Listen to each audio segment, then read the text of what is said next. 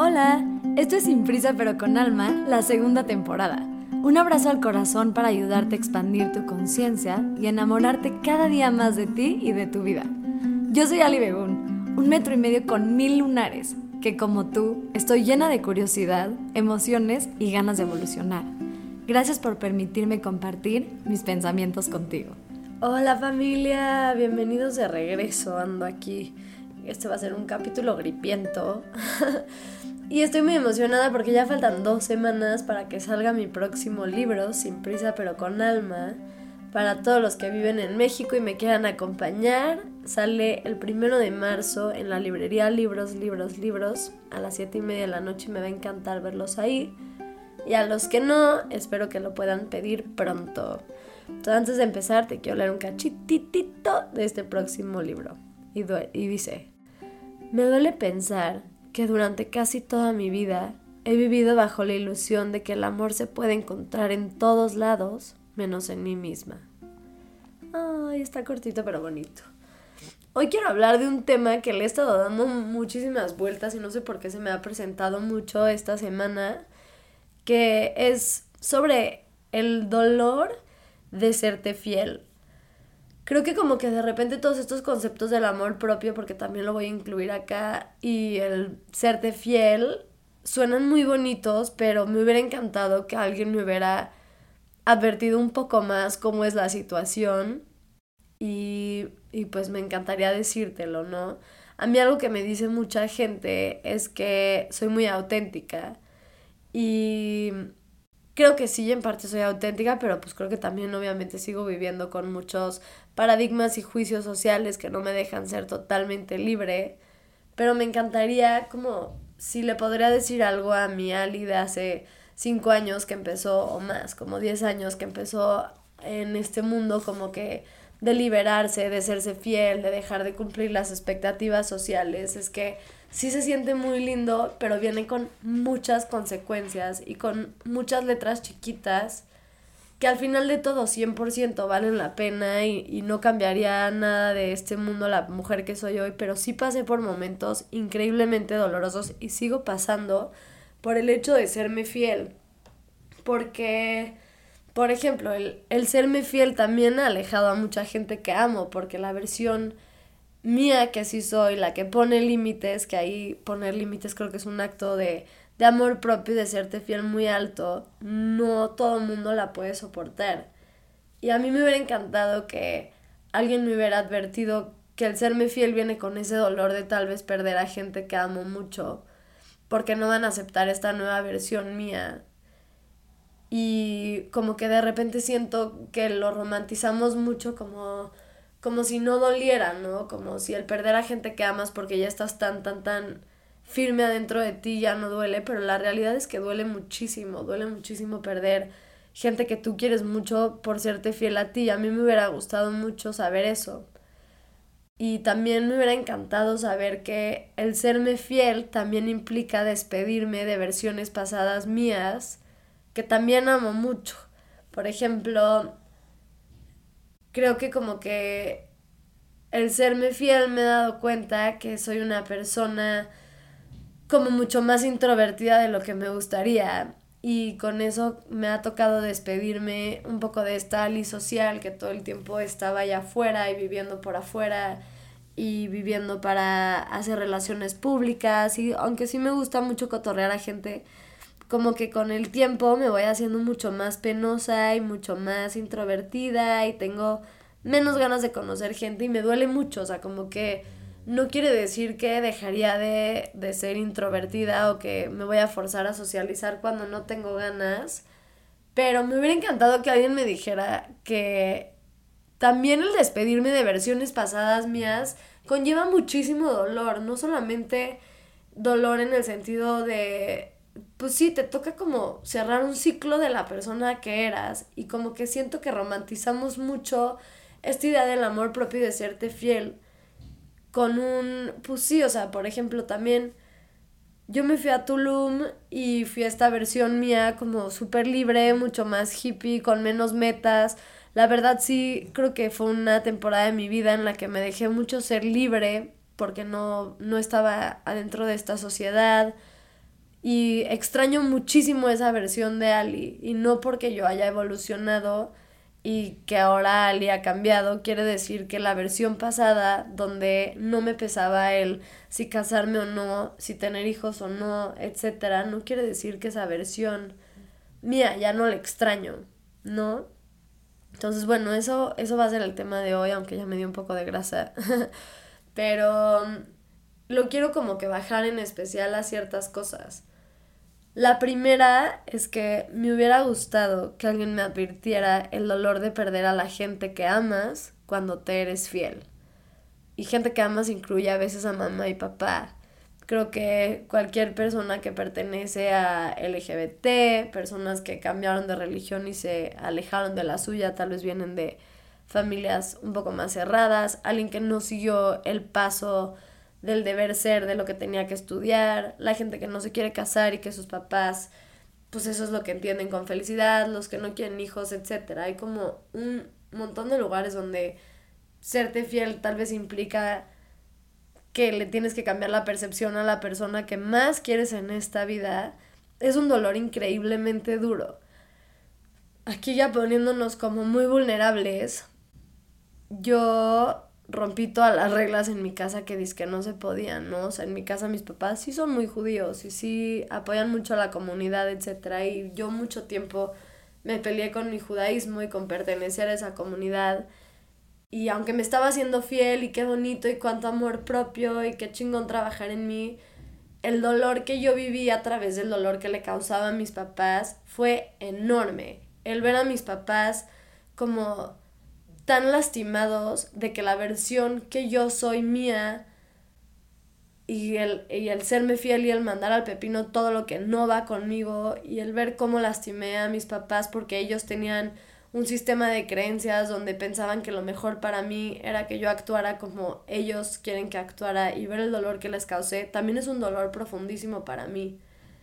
Y 10 años después de que empecé todo este camino como de liberarme del deber ser para hacer lo que yo quiero, sí puedo decir que estoy en el lugar más padre con mis papás del universo, sí puedo decir que creo que ya me ven como la mujer que soy, pero es un camino tan piedroso el de, el de encontrarte, el de lograr liberarte de tus propias cadenas y creencias, que creo que a la gente que más amas les duele porque quieren lo mejor para ti y después de 10 años que ya me ven como una mujer, ya pues parada en mis dos piernas, creo que ya están tranquilos y cada vez me aceptan más. Pero sí, el dolor que fue para mí saber que la gente que más yo amo le estaba lastimando al simplemente ser lo libre que yo quiero ser, es un dolor enorme que me hubiera encantado que alguien me advirtiera.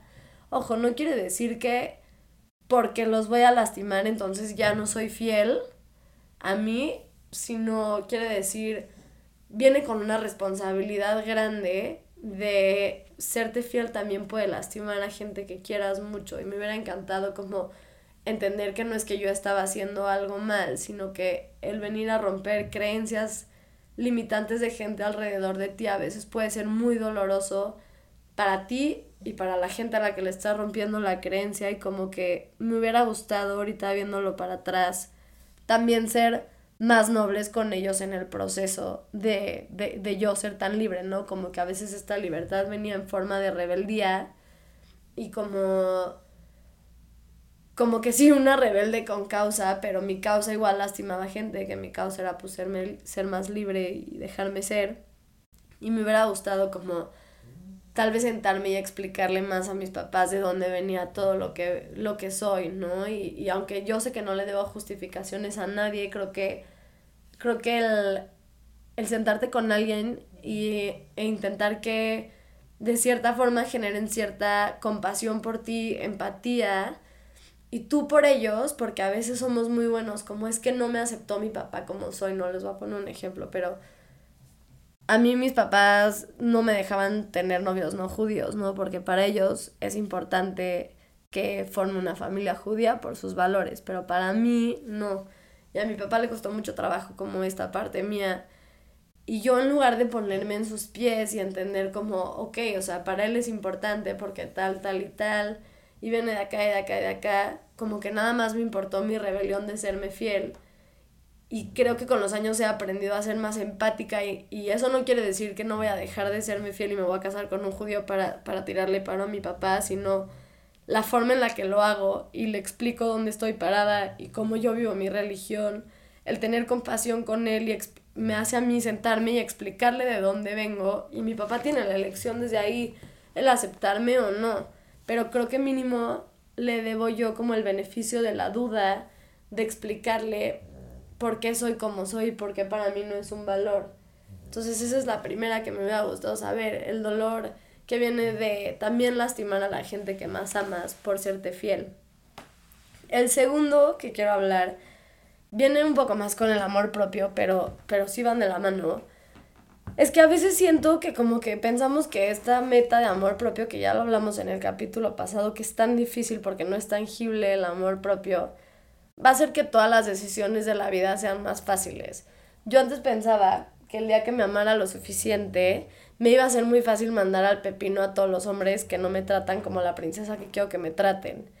Y la realidad es que no es que sea más, no es, más bien sí es más fácil porque estás muy bien parada y como que me soy muy fiel y sé lo que valgo, etc.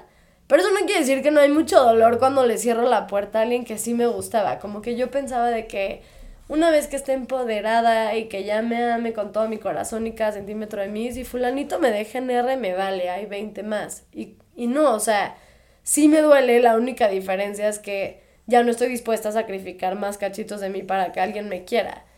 O como salirme de una relación tóxica. O sea, yo antes decía como, yo me quedo en esta relación tóxica porque no me amo lo suficiente. Y la realidad es que te puedes amar lo suficiente y sí te va a ayudar a salirte de una relación tóxica, pero eso no quiere decir que salirte de esa relación tóxica va a ser como un, ah, bueno, chido tu cotorreo, ya me voy, y dejas esa relación tóxica.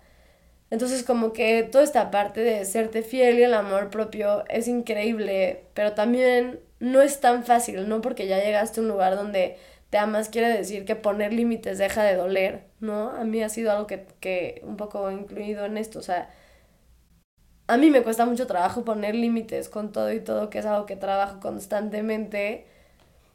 Ya los pongo, pero no quiere decir que no los pongo con el calzón temblando. O sea, no quiere decir que cuando me toca cobrarle a alguien que me debe dinero, ya no me da pena. O sea, me sigue dando muchísima pena, me sigue, me sigue chocando, pero lo hago. Cuando salgo con alguien y necesito que me dé algo, no quiere decir que lo digo como desde este lugar de confianza total, sino igual me causa, se me mueve el piso, pero lo logro decir. Y me hubiera gustado también saber eso, ¿no? Y la tercera, que con esta creo que lo voy a, cerrar, es que no todo el mundo te va a entender y, y está bien, pero a mí algo que me ha ayudado mucho es aprender a jugar con las máscaras y tomármelo mucho más a la ligera yo sé quién soy adentro de mí, sé lo que creo, sé cómo hablo, pero vivo en una sociedad donde requiere de mí ciertas máscaras en ciertos momentos y el aprender a usar las máscaras desde un lugar de diversión y no como de pretender me ha ayudado mucho a poder convivir de manera social. Por ejemplo, yo soy una persona muy libre en el sentido como de que pues, hago lo que quiera conmigo, literal no sé, voy a poner un ejemplo como más bajado a, al mundo físico, pero por ejemplo, no sé, a mí me gusta siempre traer ombligueras, ¿no? Y entonces como que yo sé que si voy al templo, no voy a usar ombliguera. No usar ombliguera, o sea, yo lo podría tomar como desde un lugar de es que no quiero cambiarme y entonces me voy en ombliguera, hay una rebelión o entender que vivo en una sociedad donde eso es una máscara que me toca ponerme para ir al templo porque en el templo es sagrado no sacar mi ombliguito y dejo, me pongo ropa más tapada. Ese ejemplo estuvo medio raro, es que quiero pensar en otro, pero ahorita se me ocurre. Pero a lo que voy es como todos necesitamos usar ciertas máscaras para poder vivir en sociedad, porque hay normas sociales a las cuales cumplimos. Y yo antes me peleaba mucho como por cumplir estas normas sociales y quería ser como esta rebelde sin causa, pero entendí que yo puedo elegir qué máscara ponerme para ir a ciertos lugares y lo hago desde un lugar de mucha risa y ya me vale madres. Y habrá lugares donde puedo ser totalmente yo y otros donde tengo que ser yo, simplemente me puse un disfraz y como que antes me peleaba mucho con esto, pero como que creo que si lo haces desde un lugar de que cagado me estoy disfrazando para, para estar acá, en lugar de un me estoy cambiando para poder pertenecer, creo que hace que todo sea como mucho más leve y mucho más libre y que te rías un poco más y que la goces mucho más, como que de repente siento que nos tomamos la vida demasiado en serio. Y pasa hasta como en conversaciones, ¿no? Yo sé que yo tengo amigas con las que puedo ser súper libre y hablar de espiritualidad como me gusta a mí hablar, sin tener que justificar constantemente quién es Dios y mm, justificar, no sé, los viajes astrales que me dan o las energías que veo, etc. Y sé que tengo amigas con las que no puedo hablar así, simplemente tengo que usar otro tipo de lenguaje y no quiere decir que me estoy dejando de ser fiel con mis otras amigas. Quiere decir que estoy eligiendo una máscara para poder convivir con ellas porque las amo y sé que va a ser un lenguaje con el que ellas se van a poder entender mucho más conmigo. Entonces como que me ha dado a mí mucha libertad en lo personal dejarme cambiar de máscara sin juzgarme como que me estoy metiendo en, o sea, como que sin juzgarme en el sentido de que de que si me pongo esta máscara es porque me estoy dejando de ser fiel y simplemente elijo usar máscaras porque pues está cagado y como que no pasa nada y la vida es mucho menos seria y cuando quiero ser esta niña soy, cuando quiero ser esta niña soy, porque creo que en general todos somos mil versiones de un solo humano y pues cuando quiero ser la niña para presentarle a tus papás puedo ser esa niña y cuando quiero ser la hippie, puedo ser esa niña, y cuando quiero ser la aventurera, puedo ser esa niña, y cuando tengo que ser la empresaria, puedo ser esa niña, y puedo ser todas mis versiones, simplemente decido usar estas máscaras como desde un lugar mucho más divertido y menos castigador, de que como juzgándome mucho, y pues eso a mí me ha cambiado mi existencia. Entonces, para resumir, como que son tres puntos y les voy a dejar un ejercicio nada más antes de acabar si les gustó este capítulo o cualquier capítulo, porfis, compártanlo, pónganle estrellitas. Para mí hace toda la diferencia. Acuérdense que casi todo lo que hago lo hago desde el amor y sin, sin paga. Y pues mi paga es eso, literal. Saber que lo que hago mínimo está tocando el corazón de alguien. Me hace toda la diferencia. Y acuérdense que pueden comprar ya mi primer libro en buscalibre.com o en Amazon. Y justo esta semana es la última semana que voy a poder firmarlos desde mi página entonces, para todos los que viven en México, también lo pueden pedir en alibegun.com. Em, y pues nada, muchas gracias, pero a ver, voy a seguir nada más recapitulando. Son tres puntos importantes los que quiero tocar. El primero es el dolor de serte fiel, cómo puedes lastimar a gente que amas tú siéndote fiel y me hubiera encantado saber eso. La segunda es que el amor propio y el serte fiel no necesariamente hacen que se quite el dolor de poner límites y de hacer las cosas por ti, simplemente lo hace más fácil. Y el tercero es aprender a jugar con las máscaras en lugar de castigarte y pensar que no te estás siendo fiel, simplemente elige qué versión tuya quieres ser hoy. Espero que algo de lo que te haya dicho te haya funcionado, te voy a dejar un mini ejercicio este mini ejercicio lo vas a hacer como en tu vida cotidiana. Cuando, cuando vayas a uno de estos lugares donde sientes que te tienes que poner una máscara, nada más cuestionate desde dónde te estás poniendo la máscara y empieza a divertirte con ella. Sé consciente de que no es que estás haciendo una versión tuya que no existe, sino nada más estás jugando a. Y creo que como que en ese paso de divertirte con las máscaras, pues te libera mucho. Los quiero muchísimo y gracias por escucharme. Nos vemos la próxima semana. Y si se les antoja un podcast de algo, porfis, porfis, mándenmelo a arroba para hacerles ese tema. Los quiero.